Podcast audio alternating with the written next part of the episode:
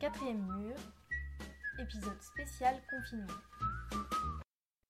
Avec la pandémie, le Off d'Avignon mais aussi le Off Broadway sont à l'arrêt. Car oui, Manhattan possède aussi son propre off, et même son off-off. Pour comprendre ce que ces deux termes signifient, je vous emmène cette semaine aux États-Unis. En 1607, une première colonie est implantée à Jamestown, en Virginie. Quelques performances itinérantes de comédiens amateurs ont lieu. Néanmoins, une majorité de colons appartiennent au puritanisme, un courant religieux créé en réaction à l'anglicanisme.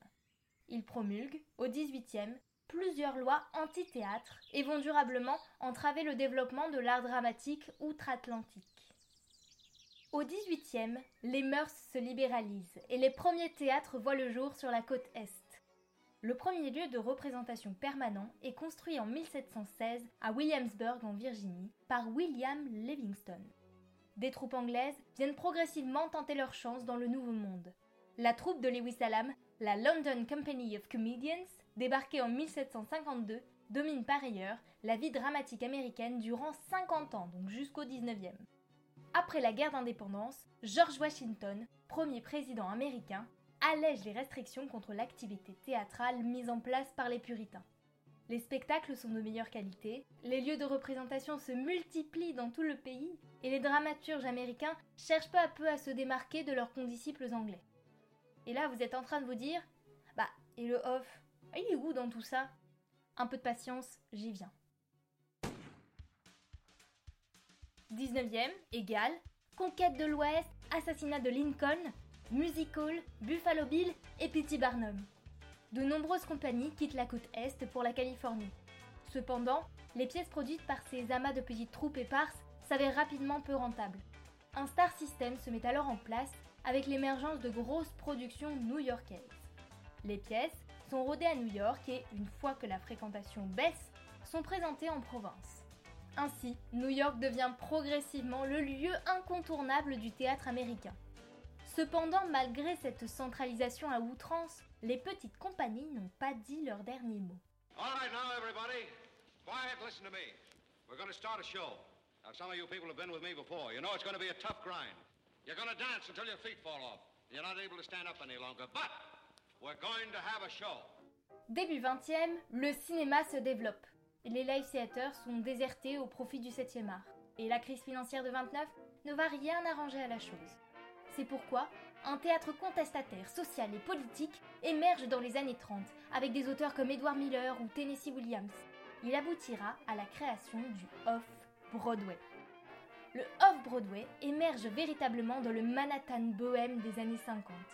Alors qu'à Broadway, West Side Story ne désemplit pas des mouvements tels que le Living Theater, le Bread and Puppet Theater, el Teatro Campesino et le San Francisco Mime Troupe révolutionnent le théâtre américain. Mais dans les années 60, le off perd quelque peu son esprit frondeur originel. En réaction, une nouvelle vague de théâtre alternatif voit alors le jour dans des cafés ou des garages. C'est la naissance du off-off Broadway, qui devient rapidement le laboratoire du théâtre américain et le lieu d'expression privilégié des artistes engagés.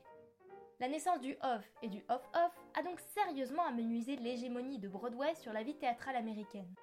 Le coup de grâce lui sera porté dans les années 90, car à la fin du XXe siècle, le théâtre américain se décentralise. L'essor de la télévision et de la radio ont entraîné une hausse des coûts de production sans égal. De ce fait, le prix des billets augmente drastiquement. Pour faciliter l'accès au sixième art, un réseau de théâtres non lucratifs se met en place via les subventions d'État et les universités. Le nombre de théâtres régionaux augmente progressivement, tandis que celui des théâtres de Broadway baisse. Aujourd'hui, le off ressemble donc un peu dans l'esprit à notre off avignonné. On désigne par ce terme un ensemble de théâtres permanents de moins de 500 places, produisant aussi bien de fantastiques pièces avant-gardistes que des comédies grivoises ou de sombres fours. Le off-off Broadway est quant à lui resté the place to be pour les auteurs d'avant-garde, puisqu'il désigne des salles de moins de 100 places spécialisées dans le théâtre contemporain expérimental.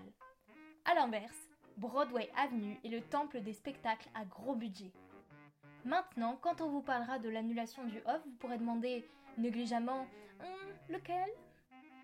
Cet épisode est à présent terminé. S'il vous a plu, n'hésitez pas à aller liker la page Facebook de Quatrième Mur. Je n'ai bien sûr pas relaté l'histoire intégrale du théâtre américain. Mais dites-moi dans les commentaires si vous aimeriez en savoir plus sur ce sujet. On se retrouve dans deux semaines pour un nouvel épisode.